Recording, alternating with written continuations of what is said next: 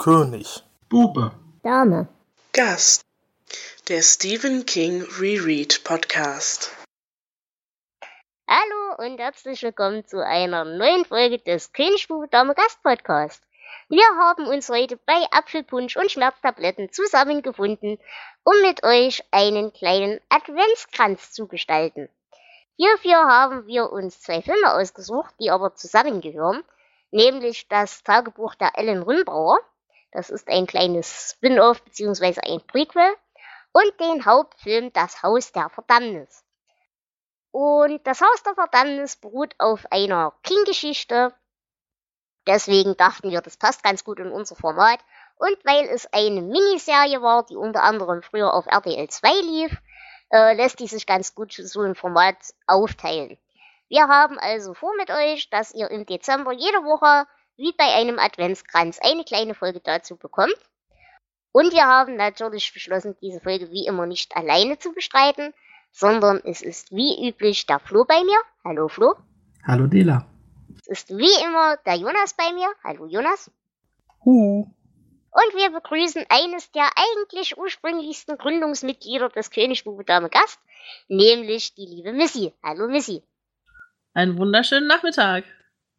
Missy, dich kennt man, du hast mit uns schon die allererste Folge zu Carrie damals bestritten.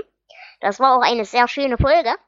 Ähm, du bist ja selber nicht so Podcast veranlagt. Hast du irgendwelche Projekte, über die du in der Zwischenzeit mit uns reden möchtest? Also Podcast-Projekte selbst habe ich überhaupt keine. Ich bin immer noch fleißige Hörerin von verschiedenen Podcasts. Ähm, meine Freizeit gehört tatsächlich hauptsächlich der Musik. Das ist sehr schön. Kann man euch denn irgendwo live hören oder sowas? Ähm, ich spiele Saxophon in der Band Fancy Fabric und ähm, da gibt es einige YouTube-Videos, äh, Demos, die man sich anschauen kann. Und es gibt auch eine Homepage. Ähm, mhm. Wir sind bei Facebook vertreten und sind über jegliche Kontakte zu Auftrittsmöglichkeiten froh, darüber Bescheid zu bekommen. Wunderbar, dann werde ich das natürlich entsprechend verlinken. Wenn ihr also auf gute Musik steht, dann hört da mal rein. Gut, dann würde ich doch sagen, fangen wir mit der ganzen Sache auch richtig und offiziell an. Und wir haben uns das folgendermaßen gedacht, wir werden einerseits natürlich der Aufteilung folgen, die die Miniserie ursprünglich mal hatte. Und wir wollen aber in der allerersten Folge mit euch ein kleines bisschen erstmal über das Prequel reden. Und wir möchten euch dann auch die Charaktere, die dann in Haus der Verdammnis vorkommen, nochmal ein bisschen im Detail vorstellen. Aber bevor wir das machen, reden wir erstmal allgemein über die beiden Filme. Und da, Flo, ist die Frage, wie ist denn das Ganze zeitlich einzuordnen? Am 19.06.1999, man bemerke die vielen neuen Szenen, hatte Stephen King einen fast tödlichen Autounfall. Und eines seiner ersten Projekte, nachdem es ihm dann wieder besser ging, war ein gemeinsamer Film, den er mit äh, Steven Spielberg geplant hatte, als den ultimativen Horrorfilm. Aber irgendwann hat er dann erkannt, hm, ja, die Geschichte, da ist ein bisschen viel drin. Vielleicht macht man doch besser eine Miniserie daraus und keinen einzelnen Film nur. Dann kann man besser auf die Geschichte des Hauses eingehen, auf die Geschichte der Charaktere. Und äh, ja, diese Geschichte gibt einiges her. Inspiriert äh, wurde das Ganze durch das Winchester Haus in San Jose. Ähm, das ist ein Haus, das auch ähm, in einem aktuellen Film in äh, ich glaube, Haus der Verdammten heißt der, Winchester Haus der Verdammten, mhm. ähm, das da auch die Hauptrolle spielt und das von seiner Besitzerin immer wieder erweitert wurde und umgebaut wurde, weil die glaubte, dadurch unsterblich zu werden. Ähm, da wurde der Film aber auch nicht gedreht, sondern äh, in Tacoma, Washington, weil die Zimmer im Original Winchester Haus waren ein bisschen zu klein für Dreharbeiten. Das Ganze kam dann 2002 ins Fernsehen war auch äh, ja, schon ein Erfolg, also war auch für den Emmy nominiert. Und so kam es dann, dass 2003 auch ein Prequel angedacht war. Es erschien ein Buch, das Tagebuch der Ellen Rimbauer, das ist eine der Hauptfiguren in dieser Geschichte. Und äh, lange Zeit war nicht bekannt, wer dieses Buch geschrieben hat. Man dachte vielleicht King selbst. Es ähm, kam dann aber raus, dass ähm, der Autor Ridley Pearson das Buch geschrieben hat. Es ist ein Bekannter von King. Und er erzählt die Vorgeschichte dieses Hauses. Und das Ganze wurde dann auch vom selben Autor, von äh, Craig R. Baxley, verfilmt 2003 als ähm, das Tagebuch der Ellen Rimbauer. Und das ist das, worüber wir jetzt als erstes reden werden. Und ähm, Jonas, ich würde sagen, ganz, ganz grob, kannst du uns äh, in den beiden Filmen ganz kurz zusammenfassen, worum es geht? Ja, es geht, wie der Titel äh, vermuten lässt, um Ellen Rimbauer, die äh, diesen Namen äh, durch Heirat angenommen hat und mit ihrem Mann nach der Hochzeit erstmal eine einjährige Hochzeitsreise macht, dann währenddessen sollte ihr Haus fertiggestellt werden. Äh, ein riesiges Anwesen, unendliche Zimmer und sie ziehen ein. Es ist keine wirklich glückliche Ehe. Der Mann ist sehr, äh, ja, sehr sexbesessen, hat verschiedene Affären mit, äh, ja, Frauen der Gesellschaft, aber auch mit äh, Prostituierten und ja, irgendwie entwickelt das Haus ein Eigenleben, zieht Ellen in ihren Bann, es verschwinden äh, ja Hausmädchen, die äh, ja quasi vom Haus in Sicherheit gebracht werden vor Mr. Rimbauer. Und ja, letztendlich kommt es dazu, dass die Tochter von Ellen verschwindet und sie daraufhin beschließt, ihren Mann umzubringen. Und das tut sie dann auch. Und beschließt das Haus immer weiter zu erweitern. Das ist erstmal die Inhaltsangabe quasi zum allerersten Film, zu dem Prequel, der chronologisch natürlich hinterher gedreht wurde, aber den wir jetzt aufgrund der ja, inhaltlichen Dinge zuerst besprechen wollen. Gut, ähm, bevor wir richtig in die Folge starten, möchte ich an der Stelle eine kurze Warnung geben. Wenn ihr äh, aus irgendeinem Grund, den ich nicht nachvollziehen könnt, auf unser Urteil hört, wie auch immer es ausfallen wird, und äh, überlegt, ob ihr die Filme gucken wollt, wenn ihr in irgendeiner Weise Probleme mit sexualisierter Gewalt habt, wenn ihr da leicht zu triggern seid oder irgendwas, dann würde ich euch das wahrscheinlich nur mit Vorsicht anraten. Denn wie gesagt, das Thema Sexualität und sexualisierte Gewalt ist hier schon relativ deutlich vertreten und auch nicht unbedingt angenehm. Deshalb äh, an der Stelle eine kurze Warnung, falls ihr damit Probleme habt, solltet ihr das Ganze ein bisschen mit Vorsicht genießen. Gut, das äh, dazu. Und dann würde ich sagen, reden wir doch über das Prequel. Ähm, wir werden dann feststellen, dass dieses Prequel quasi in der, in der eigentlichen, im eigentlichen Hauptfilm schon mal so angerissen und thematisiert wird. Es gibt allerdings dabei ein paar Unterschiede. Ähm, auf die gehen wir dann aber ein, wenn sie auftauchen. Und da würde ich sagen, wir haben ja hier ein paar Hauptcharaktere. Wir haben John, das ist eben John Wimbauer. Und da muss ich sagen, ein ausgemachtes Arschloch. Den Typ finde ich so unangenehm in jeder Hinsicht. Er ist aber in seiner Rolle, finde ich, ziemlich gut besetzt. Wie standet ihr denn zu John? Ich mochte ihn nicht. Na, ich glaube, es ist auch keine Figur, die man mögen soll. Ähm, der Schauspieler hat seine Sache ganz gut gemacht, ähm, Stephen Brand, wobei ich immer gedacht habe, wenn ich ihn gesehen habe, es wäre Hugh Jackman. Stimmt, ja. Ja, das sehen sich unheimlich ähnlich.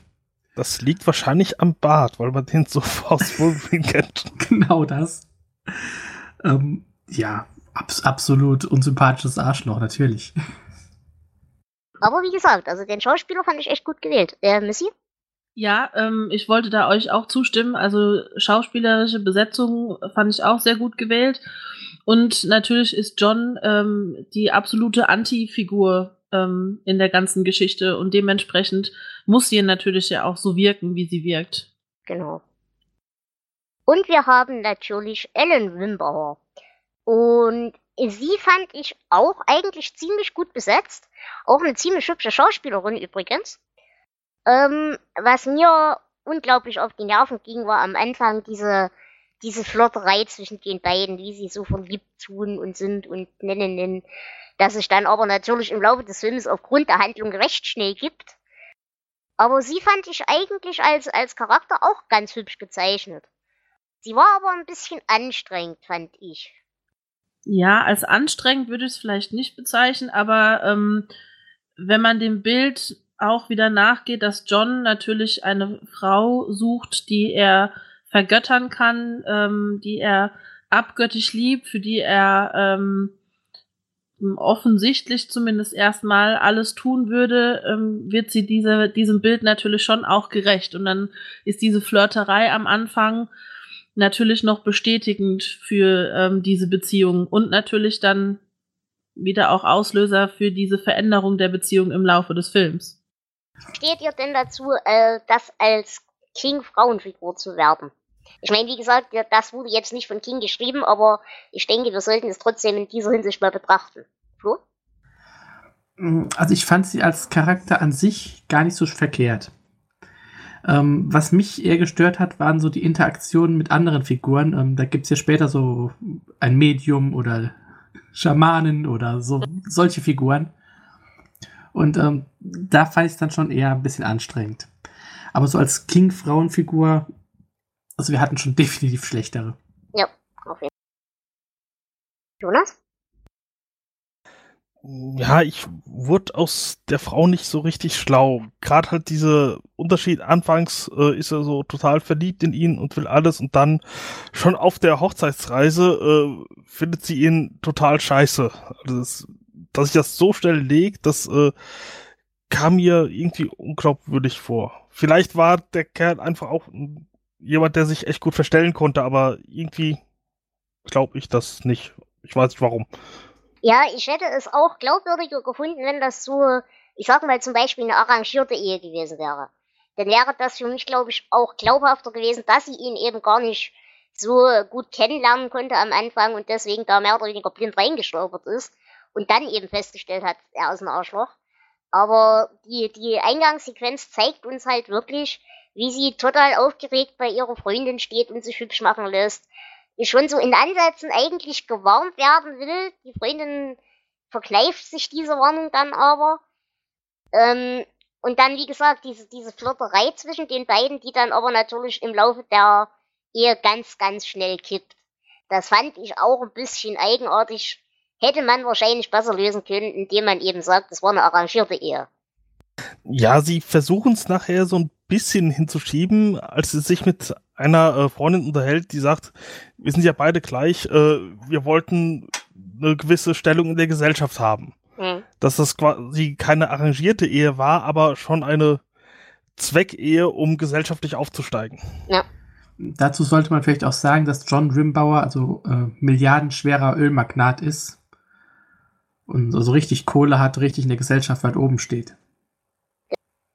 Und vielleicht auch noch als Hinweis, ich weiß gar nicht, ob ihr es vorhin gesagt hattet, dass es Anfang des 20. Jahrhunderts spielt. Also gerade ähm, im, im Zentrum der ähm, Industrialisierung der Größen, der großen ähm, Großgrundbesitzer, der Aufsteiger in der Gesellschaft. Und ähm, das ist natürlich dann auch das, wo man als Frau damals, wenn man aus mittleren Ständen kam oder noch tiefer gestellt war, ähm, unbedingt hin wollte, um überhaupt eine Chance zu haben, in der Gesellschaft irgendwas leisten oder erreichen zu können. Mhm, genau, das ist noch ein guter Punkt. Ja, und wie gesagt, wir haben dann eben diese Szene, wie die ganze Flirterei anfängt und so weiter und so fort. Und wie er ihr dann eben den Antrag macht. Und in Begleitung zu diesem Antrag wird eben schon das erste Unglückszeichen gesät. Denn während er kurz davor ist, ihr das Haus vorzustellen, das sich noch im Bau befindet, passiert schon der erste Mord, wo sich zwei Bauarbeiter beziehungsweise ein Bauarbeiter und der Vorarbeiter äh, in die Haare kriegen und der eine dann vom anderen erschossen wird. Was sie dann auch gleich erstmal ein bisschen dazu bewegt, ja, äh, nervös zu werden. Denn wenn während des äh, Heiratsantrags jemand erschossen wird, wenn du dann ein misstrauischer Mensch bist, dann kommst du wahrscheinlich wirklich erstmal ins Überlegen. Das fand ich ganz hübsch, dass so dieses erste böse Omen schon mal eingestreut wird in die ganze Geschichte. Ja, und dann ähm, wird das Ganze halt relativ schnell, ja, entwickelt sich dann halt so, sie nimmt den Antrag an und so weiter und so fort. Und sie begeben sich auf ihre Hochzeitsreise. Und dann äh, lernen wir den nächsten Charakter kennen, den ich übrigens ziemlich toll fand, sowohl in dem Prequel als auch im Hauptfilm, nämlich Tsukina. Wie steht ihr denn zu Tsukina? Jonas? Äh, ich weiß nicht genau, was ich von ihr halten soll, weil es ist alles ein bisschen ja verschwommen, was für eine Rolle sie tatsächlich hat. Sie ja hat irgendwelche ja entweder Heilkräfte oder sie kennt sich einfach mit äh, Heilkraut sehr gut aus. Ich weiß nicht, ob es so schamanenartig oder ähnlich und äh, ja, auch ihre Beziehung zu Ellen, ob es das jetzt äh, eine Freundin ist, ob es die Geliebte ist, das ja, ist alles bisschen seltsam. Also ich, ich fand sie nicht schlecht, ich fand sie auch gut gespielt, aber ich, ich werde aus der Frau oder aus dem Charakter an sich nicht schlau. Wir sollten vielleicht an der Stelle über äh, kurz noch sagen, die Hochzeitsreise findet nach Afrika statt. Ich glaube, es wird nicht genau genannt, wohin. Und ähm, Tsukina ist halt eine Zugehörige irgendeines Stammes von dort.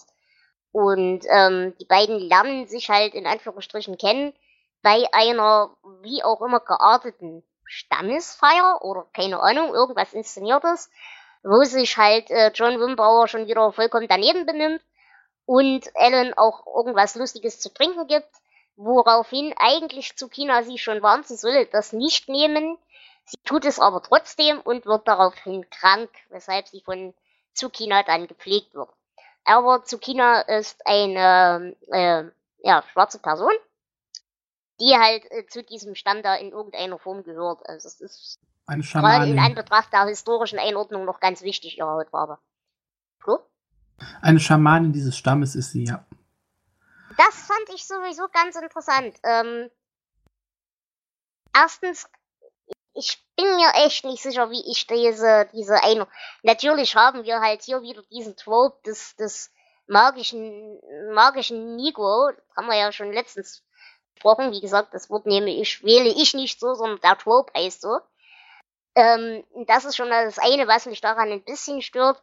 Aber was mich vor allem daran gestört hat, sie scheint ja da in ihrer Heimat doch ein recht hohes Tier mit einer recht guten, ja, Machtposition zu sein.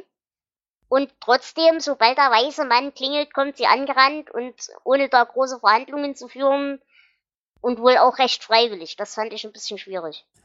Da hatte ich auch meine Probleme mit. Ich bin sowieso kein so Fan von äh, besonders esoterischen Figuren. Und da war die schon etwas grenzwertig.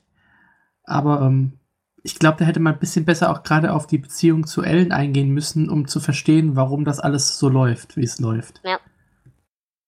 Denn das bleibt halt wirklich so komplett außen vor. Also das, das wird auch nicht weiter thematisiert, warum die beiden jetzt auf einmal auf einer Seite stehen und, und sich so mögen und das war schwierig. Ja, Missy, wie, wie fandst du sie denn?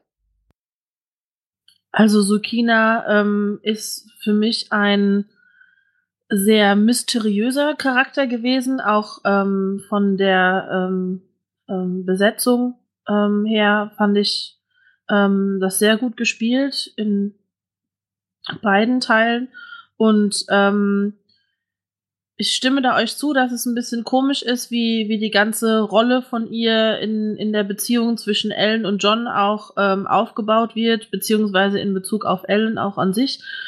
Ähm, letzten Endes habe ich es für mich selber einfach dann darauf reduziert, dass sie so ein bisschen die, ähm, dadurch, dass sie ja Schamanin ist eines Stammes, ähm, eben diese, diesen Bezug zum Übernatürlichen, Übersinnlichen ähm, schon hatte.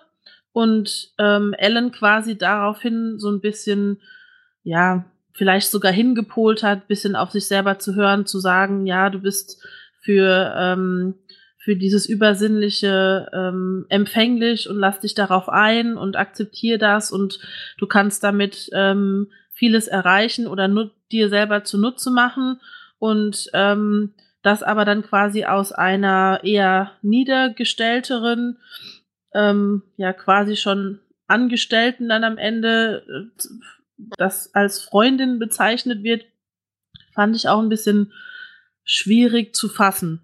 Ja. Mhm. Okay.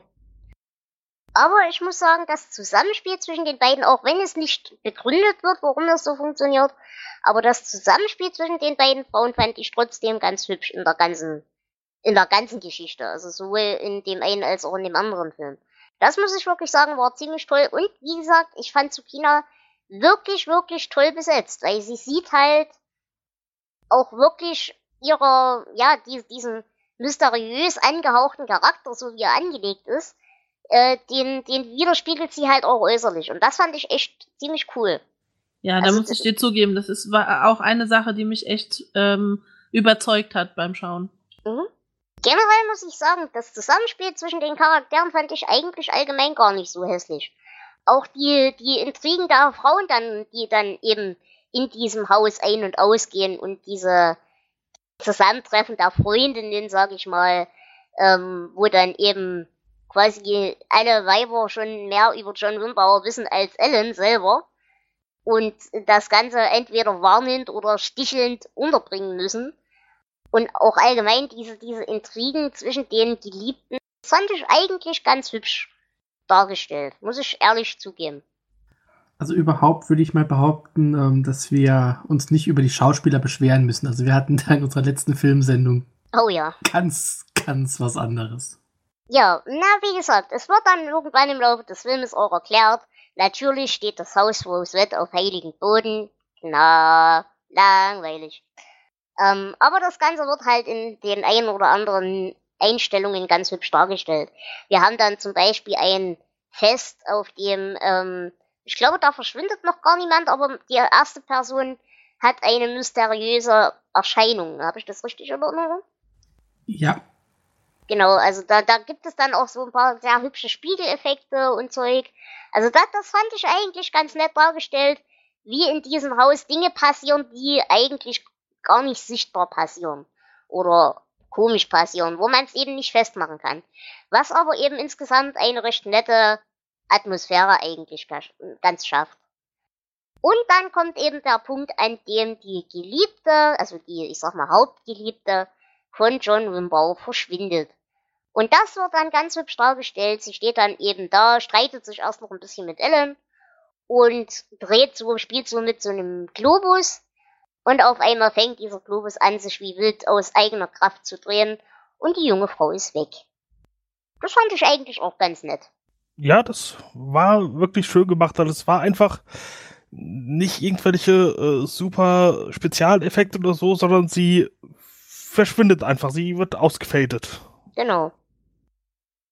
Und natürlich, da John Wimbauer nicht allzu großes Interesse hat, da irgendwelche Untersuchungen vorzunehmen, weigert er sich sowohl bei ihr als auch natürlich bei allen anderen Menschen, die dann im Laufe der Geschichte im Haus verschwinden, allzu große Untersuchungen anzustellen. Das Ganze wird dann natürlich hausintern so ein bisschen geklärt, dass man da mal drei Leute durch die Gegend schickt und so. Aber er möchte da keine weiteren Investigationen und das ist ganz niedlich. Und er erpresst natürlich auch Wim- Wimbauer damit, ähm, ja, schlicht und ergreifend. Äh, du stellst jetzt keine dummen Fragen und du kommst mir nicht in die Quere, weil ansonsten könnte ich dir eventuell auch in die Quere kommen mit deinem tollen Haus. Und dieses, ja, dieses Machtgefälle fand ich eigentlich als solches auch ganz, ganz hübsch in der, in der Darstellung der Ehe der beiden. Ja, ähm, auch da muss ich dir zustimmen, weil irgendwann im, im Laufe der, ähm, ja, des, des Films musste diese, diese Machtposition von ihm ihr gegenüber ähm, auch noch mal stärker verdeutlicht werden, weil ich fand halt auch ähm, die, die Entwicklung der Charaktere bis zu einem gewissen Punkt ähm, relativ langsam und ähm, die den John, den man sozusagen durch seine Triebe ja die ganze Zeit kennengelernt hat. Ähm, ich fand, ich musste am Ende oder gegen Ende hin einfach noch mal stärker in, in diese Macho äh, Ölmagnatenrolle, dieses ähm, ich bin derjenige, der hier die Fäden zieht, ich habe das Geld und ähm, du bist durch mich quasi in diesen Stand äh, gehoben worden. Das musste noch mal ein bisschen stärker rauskommen und das fand ich durch ähm, diese Szene sozusagen ähm, auch sehr gut dargestellt. Und das verdeutlicht natürlich auch, warum sie sich eben zum Beispiel nicht wie heute einfach scheiden lassen kann, sondern warum der halt wirklich weg sein muss, damit sie in Anführungsstrichen ihre Freiheit wieder erlangt. Genau. Und ihre, ihre Macht über sich selber. Weil ansonsten wäre das Ganze natürlich deutlich leichter zu lösen gewesen. Ja, genau. Ähm, sie wird dann schwanger und bekommt zwei Kinder. Sie bekommt erst eine, äh, ich weiß gar nicht, der, der Junge ist der Ältere, ne? Ja. Ja. Ja. Sie bekommt dann zwei Kinder, der, äh, den Jungen, und ab der Schwangerschaft hat er eigentlich schon kein Interesse mehr sonderlich an ihr und kümmert sich halt dann wirklich potenziell mehr um seine Geliebte. Aber als das Kind geboren wird, und das fand ich auch wieder echt toll inszeniert, das Kind wird geboren und das Spielzeug auf dem Dachboden wird lebendig. Das fand ich ziemlich cool. Wobei ich die Szene nicht verstanden habe, warum da überhaupt schon Spielzeug ist. Man muss ja vorbereitet sein, wenn das Kind Ja, das kommt. war ja, aber, das war ja so inszeniert, als wäre das damals schon altes Spielzeug gewesen. Familienerbstücke vielleicht. Wer weiß. Ja, okay, meinetwegen. Mit Indianerzähnen und sowas. Was man halt damals hatte. Nein, aber die, diese Szene fand ich sehr hübsch, dass eben das Spielzeug anfängt, aktiv zu werden, als das Kind geboren wird. Das war eine hübsche Darstellung. Es verschwinden dann eben noch ein paar mehr Frauen in diesem Haus und die beiden, Tsukina und Ellen, begeben sich dann auf die Suche nach dieser verschwundenen Person und haben dabei, und da bin ich mir nicht sicher, wie ich das zu verstehen habe, äh, ist das eine Vision oder sehen sie das tatsächlich? Sie schleichen dann durch die Garage und finden dann diese gefesselte Frau in der Garage, die äh, sie bittet, ihr zu helfen. Ich habe das verstanden, als ist das eine Vision, weil sie ja dann auch ganz schnell wieder weg ist. Ja, das denke ich auch, dass das nicht wirklich da ist, sondern ihnen vom Haus gezeigt wird. Ich bin mir auch nicht 100 pro sicher, aber ich denke, es ist auch eine Geistererscheinung. Okay.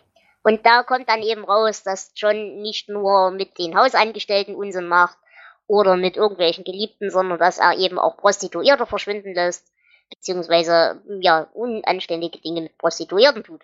Da kommt dann allerdings dazu, dass nicht nur John sein geheimes Leben führt, ähm, äh, wo er schon merkt, dass die beiden ihm langsam auf die Schliche kommen, wo die ganze Situation auch fast brenzlig wird. Ähm, es geht aber noch mal gut aus. Sondern die Freundin von Ellen offenbart sich dann auch zwangsweise, dass nicht nur ihr Mann, also nicht nur Ellens Mann, ein zweites Leben führt, sondern auch ihr eigener. Denn es stellt sich raus, dass der Mann der Freundin, nämlich der Kollege Posey, der auch ein Freund der Familie ist, ein verkappter Homosexueller ist. Äh, das sage ich jetzt nicht negativ, sondern aufgrund der Tatsache, dass das natürlich zu damaligen Zeiten ein absolutes Tabu war, was natürlich auch mit entsprechender gesellschaftlicher Ächtung zusammenhing und hängt. Ähm, und ja, es kommt dann raus, er hat eine Affäre auf dem Arbeitsplatz gehabt und hat sich erwischen lassen und wird dann von ähm, John Wimbauer erpresst, dass er eben jetzt nicht mehr Teil der Firma sein kann und die beiden werden wahrscheinlich bald pleite gehen. Das führt dann letzten Endes dazu, dass Posey so verzweifelt ist, dass er sich umbringen möchte. Und hier haben wir dann, glaube ich, schon mal den ersten Unterschied zum eigentlichen Film. Denn es wird dargestellt, wie Posey versucht, sich aufzuhängen. Und die Kinder kommen überraschend rein, die er sehr, sehr gerne hat. Er versucht noch in einer unglaublich drolligen Szene den Strick hinter sich zu verstecken, den er aber schon ähm, an der Wand aufgehängt hat. Und ähm, verabschiedet sich dann von den Kindern, gibt denen einen Cowboy-Hut und eine Rose und schickt die Kinder zum Verstecken spielen nach draußen und springt dann. Im eigentlichen Film ist die Szene ein bisschen anders. Er gibt ihnen den Cowboy-Hut und die Rose und er hängt sich dann einfach in Gegenwart der Kinder. Und es ist erst Monate später. Also er kommt extra zurück in das Haus, um sich umzubringen. Im Hauptfilm, genau. Ja, richtig. Ja, das fand ich eigentlich auch nochmal ganz okay, die Szene nochmal so einzubauen, eben um zu zeigen, wir haben hier natürlich wieder die klassische Sozialkritik, dass eben in dieser Upper Class, sag ich mal, alle mindestens zwei Leben führen und diese Verderbtheit zu demonstrieren und so weiter und so fort. Aber eben diese Stigmatisierung von andersartiger Sexualität, wobei die von John, die ja in Anführungsstrichen cisnormativ ist, ähm, dass die viel mehr stigmatisiert wird und viel mehr als schlimmer empfunden und kriminalisiert wird. Das fand ich eigentlich nochmal ein ganz hübsches Element.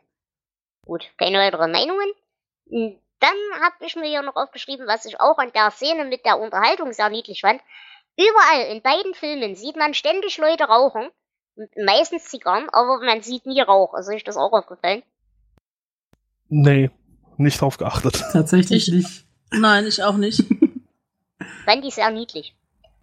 Gut, ähm, jedenfalls, wir haben jetzt äh, zwei Kinder und das Ganze ist so und so und so. Aber es kommt jetzt der Punkt, an dem das Kind verschwindet, nämlich April, das Mädchen.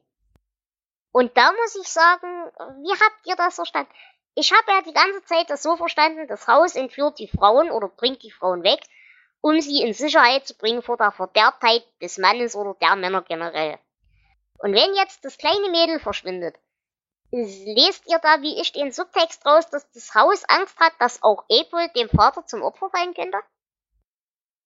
Nee, das sehe ich nicht, sondern ich meine, in der Unterhaltung zwischen dieser Wahrsagerin Wu oder Lu, ich weiß nicht mehr, und Lu. Sugina, Mhm. äh, da wird angedeutet, dass das Haus Ellen nicht gehen lassen will und sie empfiehlt ja wegzugehen Ja, stimmt. und das Haus nimmt sich das äh, Kind Als April Geisel. als Geisel, damit äh, Ellen da bleibt. Ja, okay. Gut, das kann ich auch. Ja, stimmt, hast recht. Weil ich Ja. hab das. Hm?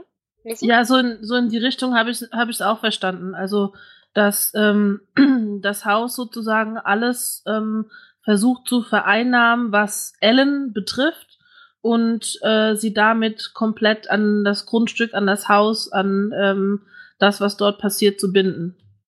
Dann kommt der Punkt, an dem Tsukina dafür verantwortlich gemacht wird, natürlich von John, denn er möchte sie ja aus dem Haus haben und kann sie nicht leiden, äh, dass sie angeblich dafür verantwortlich wäre, dass das Kind verschwunden ist. Er lässt sie dann verhaften, sie kann dann aber nach einiger Zeit der Folter und der Schläge und so weiter und so fort begreiflich machen, dass sie damit nichts zu tun hat und nicht nur, dass sie ihre Unschuld in Anführungsstrichen beweisen kann, sondern Ellen lässt sich darauf ein, indem sie eben ihm einen Deal anbietet, dass sie ihm wieder hörig ist, wenn er ihr denn erlaubt, Tsukina wieder zurück nach Hause zu holen. Das passiert dann auch, Tsukina kommt wieder zurück, aber es wird äh, Ellen gedroht, er soll, also sie soll Tsukina rauswerfen, ansonsten werden alle weiteren Geldmittel gestrichen. Geldmittel sind aber insofern relevant, weil ähm, Ellen beschlossen hat, für ihre Tochter einen Turm zu bauen. Und den möchte sie natürlich unbedingt haben, aber sie möchte unbedingt Tsukina behalten. Und dadurch entsteht natürlich ein Spannungsverhältnis im Machtgefälle, das eigentlich nicht auszulösen wäre. Aber dann passiert das große Wunder, nämlich der Turm fängt an, sich selbst zu bauen. Und da merken die beiden Frauen, dass sie ja eigentlich diesen doofen Idioten gar nicht brauchen. Und das fand ich eigentlich eine ganz hübsche Sache. Und da kommen wir jetzt an das feministische und emanzipatorische Element in dem Film, was glaube ich auch die einzige Daseinsberechtigung dieses Films ist, dass wir eben hier wirklich nicht nur diese, ja, die, dieses Verhältnis zwischen den beiden Frauen so haben, dass die Männer ja sowieso das Böse sind, sondern wir brauchen die ja eigentlich gar nicht. Wie, wie stehst du zu dem, zu diesem Punkt im Film? War da ganz nett dargestellt oder fandst du den überflüssig oder? Mich, mich meinst du? Hm? Ähm, äh, überflüssig fand ich nicht. Im Gegenteil. Ähm, das hat nochmal eine gewisse ähm, Schwere oder Wichtigkeit auf die Beziehung der beiden Frauen oder generell auf die ähm, Frauenrollen im Film an sich gelegt. Ähm, ich habe ja vorhin schon kurz gesagt, wir sind in einer ähm, industriellen Gesellschaft zu diesem Zeitpunkt, ähm, wo die Frauen ähm, relativ wenig ähm, zu sagen hatten, beziehungsweise hauptsächlich zur Erziehung ähm, der Kinder ähm, da waren und die Männer in der Industrie beziehungsweise in der Wirtschaft das große Geld machen wollten und dementsprechend ja auch ähm, die Frauen kaum Möglichkeiten hatten, außer selbst in, in der Industrie, also in Fabriken als Näherin oder so weiter zu arbeiten, ähm, was in den höheren Gesellschaften ja verpönt war. Also da war dieses zurückgezogene Privatleben, eigene Partys zu geben, sozusagen die eigene Gesellschaftsschicht ähm, voranzutreiben, Kontakte zu knüpfen, das war unheimlich wichtig für die Frauen in den höheren Gesellschaften. Und ähm, das zeigt, also dieser Turmbau zeigt eben nochmal dieses Streben nach oben einerseits, schon allein durch äh, die Tatsache, dass es eben ein Turm ist und nicht einfach nur eine ähm, Erweiterung des Hauses, sondern nach oben. Und dadurch, dass der Turm anfängt, sich selbst zu bauen und diese Erkenntnis bei beiden Frauen da ist, dass John überflüssig ist, als sowohl als Geldgeber als auch als Mann an sich, ähm, ja, zeigt so ein bisschen die, den Weg oder die, die anfängliche Emanzipation der Frauen in dieser Zeit auch, auch wenn das mit äh, verknüpft ist mit dieser übersinnlichen Aktion des äh, sich selbst bauenden Turmes. Aber ich finde, es hat schon ein großes Gewicht auch. Ja, wie fanden denn unsere beiden Männer diese Szene? Habt ihr überhaupt die Symbolik daraus gelesen oder habt ihr sie auch wieder übersehen? Du Also weißt, wir sind Männer. Nein, es ist mir schon aufgefallen. Aber äh, ja, natürlich doch. Aber ich muss zugeben, ähm, selbst das konnte zu dem Zeitpunkt den Film für mich nicht mehr retten. Ähm, ich wusste, es muss jetzt irgendwie noch ein Finale kommen. Sie muss sich irgendwie noch äh, von John emanzipieren, aber ich hatte da schon eigentlich das Interesse an dem Film verloren. Mhm. Und deswegen, äh, ja, von mir aus. Okay. Jonas? ich äh, übersehe Symbolik ja regelmäßig, so auch hier.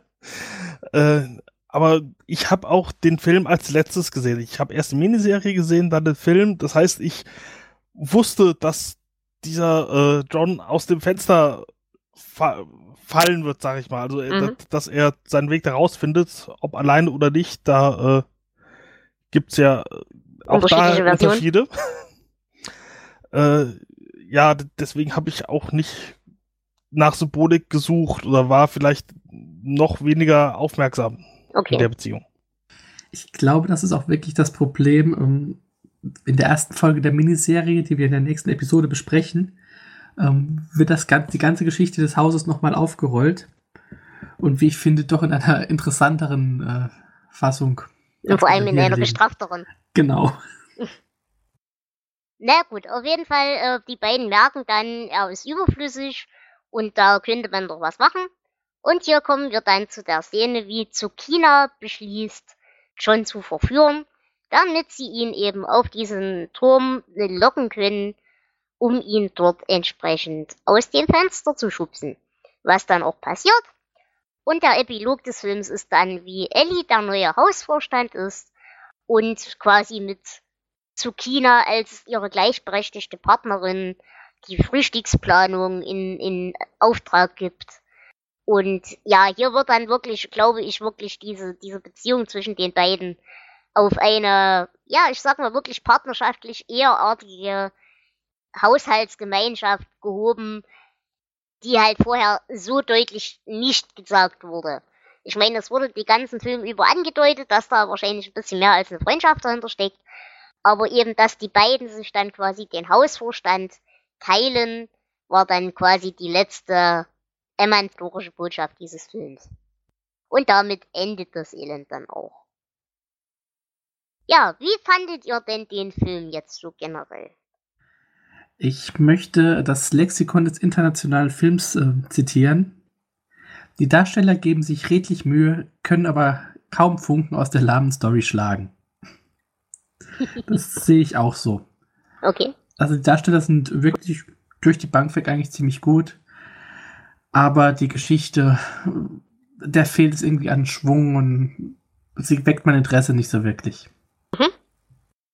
Äh, ganz kurz zur Reihenfolge. Wie hattest du die Filme gesehen? Also, hast du erst den Hauptfilm und dann das Prequel geguckt oder hast du erst das Prequel geguckt und dann den Hauptfilm? Ich hatte auch erst die Miniserie. Okay. Denn ich glaube, das macht nochmal vielen Unterschied. Wenn du, glaube ich, den zuerst guckst, hast du wahrscheinlich noch ein anderes, eine andere Beziehung dazu. Denke ich auch, aber ähm, ich habe mich jetzt an die Chronologie gehalten, weil die Miniserie von 2002 ist und der Film dann auch erst danach kam. Es war wahrscheinlich ein Fehler. Also, wenn ihr es euch angucken wollt, fangt wirklich erst mit das Tagebuch der Ellen Rimbauer an. Genau. Ja, Nissy, wie fandst du den Film? Also von der Reihenfolge her habe ich es auch ähm, so wie der Flo geschaut und ähm, ich muss jetzt nicht sagen, dass die Story lahm war. Also ich würde jetzt nicht lahm sagen, aber ähm, ähm, sehr da etwas mh, dahinsiechend. Vielleicht ist es sogar noch ein bisschen schlimmer als lahm, aber ähm, die Schauspieler waren auch sehr, sehr gut. Ähm, viele von ähm, den Schauspielern waren ja auch nicht wirklich ähm, bekannt. Ähm, dementsprechend gab's gab es für mich auch noch mal so ein bisschen eine gewisse Faszination. Was, was könnte da auf mich zukommen, wenn ich keine Ahnung habe, ähm, wie derjenige ist, weil ich den nicht vorher aus einem anderen Film oder so kannte. Ähm, ich glaube auch, wenn ich es ähm, zeitlich chronologisch geschaut hätte, also erst das Tagebuch und dann das Haus der Verdammnis, ähm, wäre es wahrscheinlich nicht so zäh gewesen, mhm. ähm, wie es jetzt am Ende war, weil ja eben in dem Hauptfilm im größten Teil diese Vorgeschichte schon erklärt ähm, wird. Genau, schon genannt wird in, in Abschnitten und man auch ähm, einige Szenen, die vorher noch so ein bisschen im Dunkeln waren, dann ja trotzdem aufgelöst werden im Hauptfilm auch. Also mhm. dementsprechend ähm, ganz nett, aber nicht unbedingt notwendig. Genau. Gut, Jonas, bei dir? Ähm, ich, ich fand ihn langweilig. Ich sagen, es, ja, wir wussten großteils, was passieren wird. Es verschwinden Leute und das Haus hat ein Eigenleben. Und viel mehr konnte ich da jetzt auch nicht rausziehen. Es war noch mal ganz nett, äh, quasi eine Vorgeschichte zu haben, mal ein bisschen ausführlich erzählt, aber es hatte nicht den Mehrwert, den ich mir erhofft hatte. Okay. Gut, dann würde ich sagen, schließen wir dieses Prequel doch ein bisschen ab. Ähm, vielleicht noch kurz zu dem Buch. Ähm, das Buch ist 2002 erschienen und mhm. es wurde langsam, also wurde lange Zeit so ein Geheimnis drum gemacht, äh, von wem es nun stammt. Ähm, Herausgeberin ist angeblich eine Dr. Joyce Reardon, die vermutlich nicht existiert. Ähm, King hat dann aber irgendwann zugegeben, dass äh, Ridley Pearson das geschrieben hat. Die beiden kennen sich seit vielen Jahren und äh, spielen in derselben Band. Und das ist auch in Deutschland ist das Buch ähm, 2002 erschienen beim VGS Verlag. Ich glaube, das habe ich auch hier als Hardcover. 2004 äh, ist dann aber auch eine Taschenbuchausgabe erschienen. Mhm. Und Ridley Pearson spielt in dem Film, also er hat das Drehbuch auch geschrieben und er spielt einen Cameo-Auftritt, einen Butler.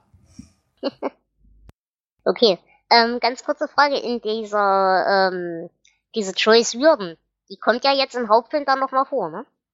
Das soll doch sie sein. Das soll sie sein, ja. Ja, gut, dann habe ich das richtig verstanden. Ähm, dann würde ich doch sagen, Liebe Hörerschaft, es war mir eine Ehre, diesen ersten Adventskranz als Kerze für euch anzuzünden. Ich hoffe, ihr hattet auch ein bisschen Spaß mit diesem Prequel und wir hören uns dann in einer Woche am nächsten Sonntag zu einer weiteren Folge, diesmal zum ersten Teil des Hauptfilms Das Haus der Verdammnis.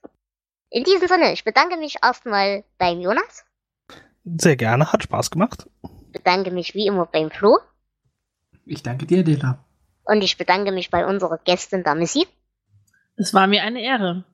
Und ich bedanke mich bei euch fürs Zuhören und wir hören uns dann nächste Woche wieder. In diesem Sinne, tschüss, eure Dela.